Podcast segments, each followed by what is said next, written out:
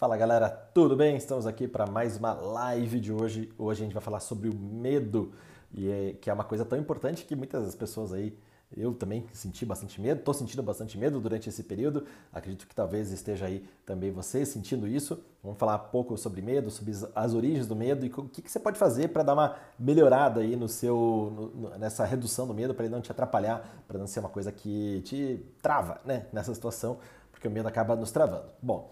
Esse conteúdo é indicado para quem? Para quem quer agir e está com medo de tomar, é, de fazer aquela ação, está com medo de decidir. Né? Quando a gente tem medo de decidir, a gente vai protelando aquela decisão que a gente tem que tomar. E quanto mais a gente protela, a tendência é que aquilo piore. Né? Como você sabe, eu me formei em engenharia e na engenharia a gente estuda um fenômeno que é chamado entropia. Né? Eu fiz engenharia de alimentos, que é um ramo da engenharia química, e lá tem um, é, a gente estuda um fenômeno chamado entropia. O que, que é entropia? Entropia é a tendência de um órgão, né, de, sei lá, de um sistema, né, de um sistema aumentar a sua desorganização, aumentar a sua energia com o tempo. Então, o que acontece? O medo é esse. Se a gente vai alimentando o medo, ele vai aumentando a, sua a entropia dele. Ele vai ficando cada vez maior.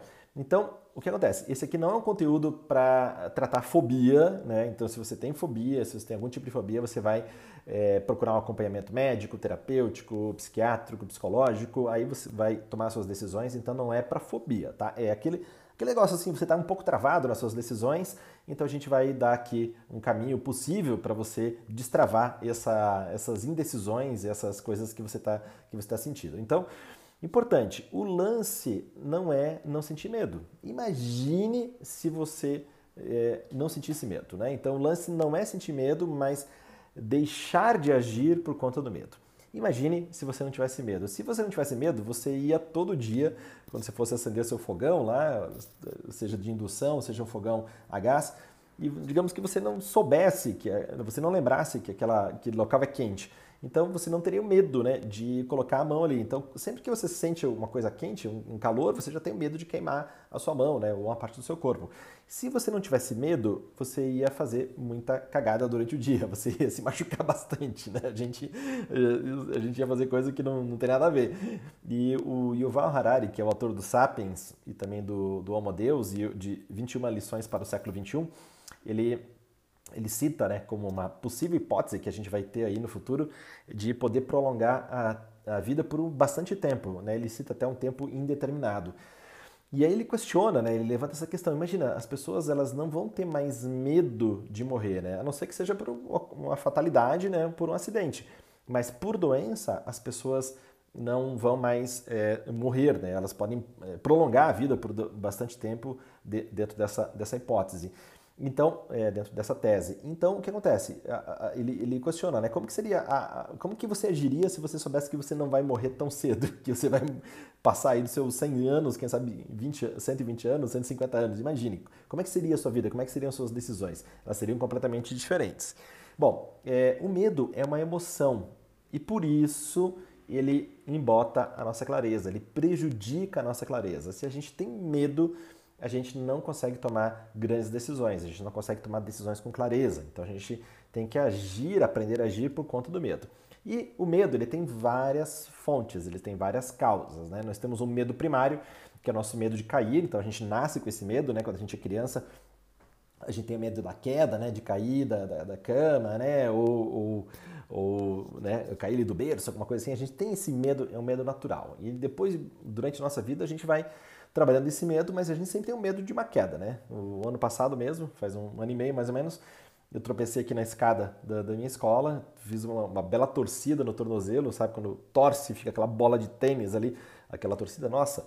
Então, o que acontece? Eu sempre, né, faz anos que eu subo e desço essa escada todos os dias, várias vezes, eu sempre tinha é, essa questão da, de, puxa, tem que cuidar com essa escada. Naquele dia eu estava com pressa, né, quando eu me acidentei, eu estava com pressa, e, e eu estava colocando uma camiseta, né? Eu tinha trocado a camiseta, estava descendo a escada com pressa e trocando a camiseta. Ou seja, eu não estava descendo a escada com cuidado, como tem que ser. E aí eu não desci com cuidado, bum, caí, e aí tive entorse, ainda bem que não teve nenhum rompimento de, de ligamento, mas tive que ficar com a bota ali uns 10 dias, né, com o RoboFoot, para poder me recuperar e depois fui fazendo fisioterapia para para melhorar. Ou seja, se a gente não tem é, noção das coisas, a gente acaba se machucando. Então, esse medo primário é um medo que acontece, né? Todos nós temos.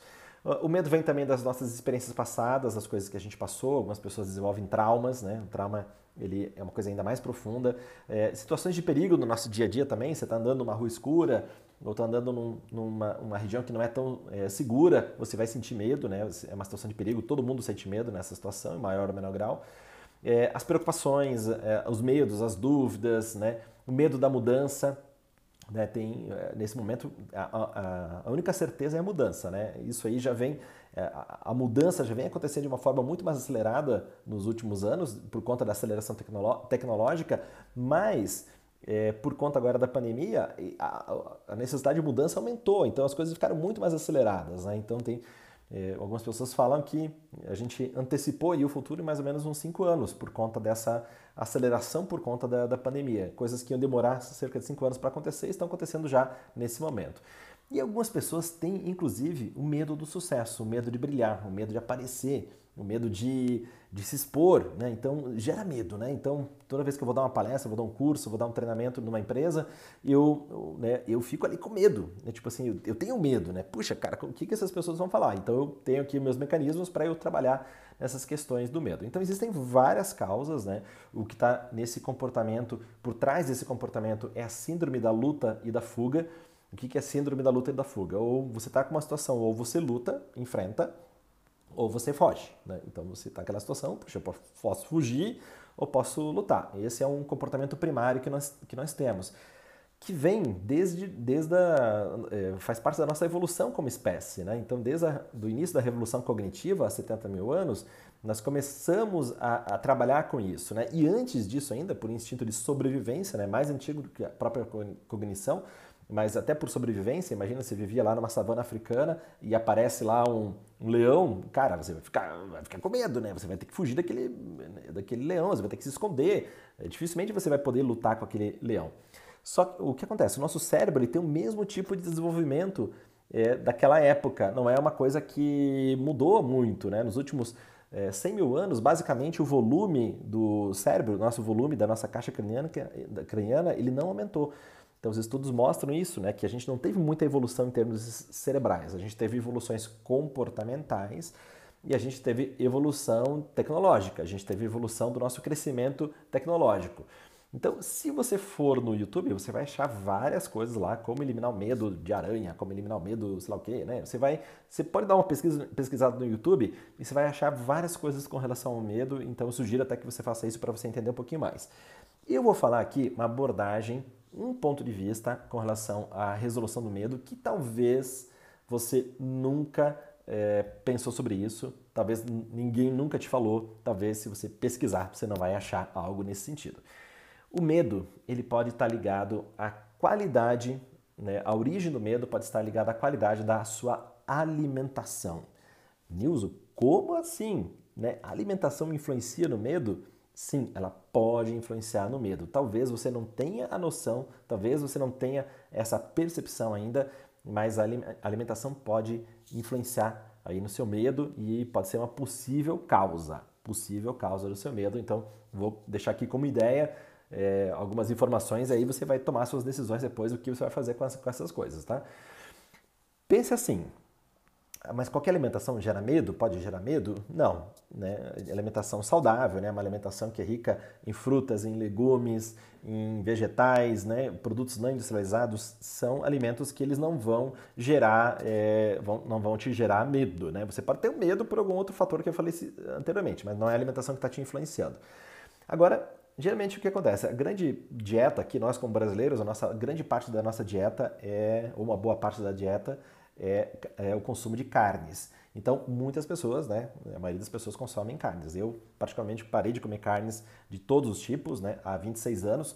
E, enfim, né, é, eu, eu, tomei essa decisão de, de, de, não comer mais carne, antes de ser moda, né? Hoje virou um pouco de moda esse negócio de não comer carne. Tem gente que fala assim, não, não como carne, mas daí vai lá come um peixe, vai lá come um negócio. Bom, isso aí é livre-arbítrio, é livre-arbítrio. Só não pode falar que você não come carne, né? Porque você acaba acaba comendo. Então a minha alimentação ela é não carnívora.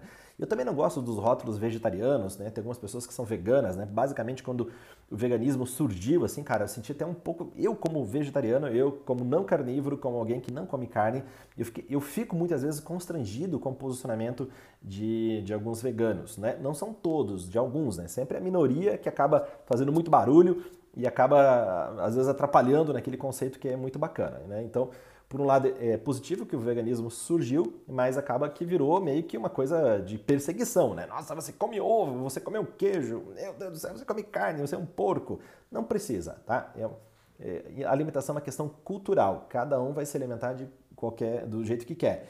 A alimentação japonesa é de um tipo, a chinesa é de outro tipo, a indiana é de outro tipo, a, a cozinha etíope é de outro tipo, a cozinha holandesa, né, a cozinha brasileira, a cozinha mexicana, ou seja, a alimentação, é, se você olhar né, as várias culinárias que nós temos no mundo, a alimentação é uma questão cultural. Então, cada um vai ter a sua alimentação. Falando um pouquinho mais aí sobre o consumo de carne e como isso pode, pode te gerar medo, né? É, eu trabalhei, não sei se você sabe, mas eu trabalhei na indústria de carne. Eu trabalhei num frigorífico, né, numa grande empresa de alimentos do Brasil. Né, na época era a maior produtora de carne, uma das maiores ou a maior exportadora. E eu trabalhei diretamente nos. Né, trabalhava na, na, área de produção, eu trabalhava na, é, numa, numa, uma das fábricas era abate de suínos, no outro era abate de porcos, abate de, de perus. Então, eu trabalhei, eu vi como que é esse negócio de dentro, né? Então, mais ou menos depois que um ano que eu comecei a trabalhar é, dentro dessa empresa, eu parei de comer carne. Ou seja, um cara que está lá trabalhando na batedora deixou de comer carne. Talvez eu fosse o único é, vegetariano daquela turma lá de 60 mil pessoas, que é, 30 mil pessoas, 30 mil funcionários. Talvez eu fosse o único vegetariano. Então eu fiquei quase oito anos dentro dessa empresa. e Eu fui desenvolvendo também uma linha que não tinha carnes, né, uma linha de produtos que não tinha carnes. Então acabou que gerou uma influência positiva. Isso estou falando de mais de 20 anos. Então antes de ser moda, você não comer carne. Ou seja, eu vi o negócio de dentro, né? Eu vi o negócio de dentro. O que acontece? Uma das coisas que mais impactou era como o animal se sentia antes do abate. E eu não vi nenhum animal, eu vi talvez milhares de animais serem abatidos e eu não vi nenhum desses animais ir feliz para o abate. Né? Todos eles tinham um nível de medo, eles tinham um nível de preocupação, de tensão. Né? Se você já viu um abate de um suíno, o suíno ele ele grita, você, se você fechar os olhos, assim, parece uma pessoa gritando, né? É impactante, né? A forma como, como ele se comporta. E aqueles olhos arregalados, né? Pupilas arregaladas, né? Medo, né? De, daquela situação. O que você acha que está acontecendo quando ele está indo ali para aquele abate com medo? O, quais são os neurotrans, neurotransmissores, quais são os compostos bioquímico, bioquímicos que estão sendo produzidos com relação a, a, ao que ele está sentindo. Né? Tudo está tá indo para aquela musculatura e geralmente eles fazem um período de jejum, é, fazem algum tipo de jejum antes de entrar né, no, no, abate, né, para estar tá com os intestinos livres, né, para você, para eles poderem ter é, ali não sujar né, o local do abate e tudo mais. Então, qual é o tipo de emoção que você acha que o animal tem quando ele está indo para o medo? Né? Ele fala assim, Nilson, você é muito radical, não sei o que. Tararara. Não é questão de radicalismo, é questão só de observação racional de um fenômeno, né? que eu tive a oportunidade de ver de dentro né? essa, essa situação. Ou seja, aquele medo, aquela tensão, tudo isso está sendo jogado para o músculo, está né? Tá sendo acumulado no músculo no momento do abate. Então, abate, tira a carne, resfria, em alguns casos congela, Pronto, aquela, aqueles compostos químicos todos estão ali naquela massa alimentar, naquela comida que você vai comer de uma, depois um churrasco, vai processar, vai fazer um hambúrguer, vai fazer né, salame, vai fazer qualquer, qualquer embutido, né, qualquer produto aí de, de carne, ou mesmo a carne in natura. Ou seja, você está se alimentando daquele DNA, daqueles compostos químicos, daqueles neurotransmissores que estão sendo é, transmitidos ali para a musculatura. Entendeu como é profundo esse negócio? Né? Como o medo, né? você está se alimentando de medo através desse alimento e você pode estar tá tendo medo na sua vida e, e por conta disso, né? Um, um, dos fatores, não é o único fator, né? não vamos ser simplistas, né? Tem vários fatores, tem vários fatores comportamentais, fatores ambientais, fatores econômicos, fatores sociais, tudo isso está influenciando aí na, na, sua sensação de medo. Mas pense sobre isso, né? Quero que você pense sobre é, o quanto isso está te, te gerando medo. Muitas pessoas tem pesadelos, né? E o, e o que eu observo, assim, ao longo de 20 anos, é, que eu sou professor, que eu passo esse meu estilo de vida para outras pessoas, eu percebo que quando as pessoas sutilizam a alimentação, elas também sutilizam seus sentimentos, ficam com sentimentos mais leves, mais descomplicados, inclusive para até de ter pesadelos. Né? Muitas pessoas falam assim, Niso, eu tenho um monte de pesadelo, aí o cara dá uma diminuída na carne, né? dá, uma, dá ali ou a mesma para, pronto, e ele, ele fica, ele percebe que os pesadelos eles desaparecem. Então, o ponto importante aqui é que você não precisa de deixar de comer carne, não precisa deixar de comer carne, mas você pode diminuir. Paul McCartney teve uma, uma ação aí que foi incrível, né, que é o Segunda Sem Carne, então existe esse movimento já mundial, então você passa a sua segunda-feira sem carne, né? Por que segunda-feira? Porque final de semana geralmente a gente dá mais exagerada, a gente foge do nosso, é, aí do nosso padrão. Mas a segunda sem carne faz com que você já tenha um dia na semana que você não se alimenta carne, sem carne. Depois você pode passar para 3, para 4, para 5, não sei. Aí vai ser a sua escolha. Mas comece a pensar sobre isso. Né? Não entenda isso como radicalismo. Né? Eu sou vegetariano, como eu falei, eu não carnívoro há 26 anos, então eu não eu já sei né, exatamente a influência da minha alimentação. Né? Minha alimentação é muito sutilizada, é muito saudável. Não venha com aquela brincadeira, é, mas você está matando uma planta, você está matando alface. É, duas questões, né? Primeiro que uma planta não tem sistema nervoso, então uma planta não sofre. Uma planta ela tem a energia que circula nela, né? A energia vital, a seiva, né? Todas essas coisas que alimentam ali a, a, a planta, mas ela não tem sistema nervoso, então a planta não tem dor. Não sei se você sabe isso, mas planta não tem dor, né? Quem tem é quem tem sistema nervoso, né? O sistema nervoso atua como uma forma de proteção e aí tem planta. E segundo, que o não carnívoro não come sal alface, né? como diz o professor De Rose, oferecer salada para um, um não carnívoro é uma ofensa. É só você olhar, né? Aconteceu comigo, né? Quando eu parei de comer carne, é, a quantidade de outras comidas que eu tive acesso, que eu vi, né? Porque antes eu, eu, eu pensava o quê? Até os meus 23 anos eu pensava no, no quê? Na, na carne, né? Que eu comia e depois o restante era o, era o resto. Quando eu tirei a carne, eu tive que prestar atenção nesse resto. Então isso foi muito é, importante para mim né, e quem sabe seja para você. É, uma coisa importante, não seja o chato, não seja o radical, não seja o cara que enche o saco das outras pessoas. Tá vendo que eu estou te deixando, deixando totalmente à vontade aqui para suas decisões. Você faz o que você quiser com essa informação.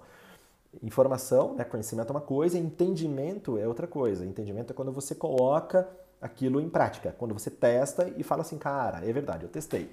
A gente tem a mania de dar opinião para um monte de coisa que a gente não estudou, que a gente não leu, que a gente não vivenciou e a gente dá opinião. É, eu vi alguém falar, não sei o que. Não, cara, vai lá e faz um teste, fica um período sem, fica um dia por semana sem, né? Faz um teste, né? Deixa de ser cabeça dura, né? Dá uma, dá uma, uma mudada aí na sua cabeça, né? Dá, dá uma muda o paradigma um pouquinho, né? E o mais bacana é que nos últimos anos, principalmente dos 6, 7 anos para cá, muitos alunos que nos procuram eles acabam já, eles já vêm, né, principalmente os mais novos, já vêm com essa questão de não, não comer carne. Então é um movimento natural. Há 26 anos, quando eu parei, era uma coisa super estranha, principalmente no Brasil. Na Europa e nos Estados Unidos não, né, porque eles já, já têm a questão do vegetarianismo já há muito mais tempo né, do, que, do que aqui no Brasil. Mas no Brasil, nos últimos é, 6, 7 anos, isso começou a aumentar bastante. Tem, tem muita oferta. Hoje você já vai nos restaurantes e tem Ali os caras já, já, se você fala que você não quer comer carne, os caras já têm mil opções ali de menu, de pratos e etc. Então, fica aí essa dica. Ah, uma coisa importante, não seja radical. É, quando eu parei de comer carne, eu tinha ali meus 23 para 24 anos, os meus amigos da época, eles é, perceberam, eles viram que eu deixei de comer carne cerca de seis meses depois apenas. Ou seja, eu parei de comer carne, eu não falei nada para ninguém. E eu falava assim, galera, vamos ajeitar um churrasco no final de semana. Vamos, eu faço a costela, né? Faço um costelão para vocês. Eu fazia, eu servia, eu fazia o churrasco, eu comprava carne, eu servia eles. Eu não comia, mas eles, eles comiam. E depois de mais ou menos seis meses, um dos alunos falou assim, cara, você não está comendo carne? Eu falei, é, é, hoje e também não tô comendo carne e eu tô e faz, e faz seis anos que, que eu não é, seis meses que eu não como carne. Então essa é uma ideia para você trabalhar com relação a isso, porque isso pode estar influenciando na, na questão do seu medo, né? como eu falei, pode, né? não é uma regra, mas isso pode, pense sobre isso. E a Emma deixou aqui um, ah, aqui um recado, uma dica, né? Tem um livro muito bom que responde a essas perguntas é, é, sobre os não carnívoros, que é o Virei Vegetariano e Agora, do Dr. Eric Sliwich. Virei Vegetariano e Agora, do Dr. Eric Weasley, Iswich. E também procure o livro do professor De Rose, que fala sobre alimentação sem carnes. Né? O nome é Método para uma Boa Alimentação.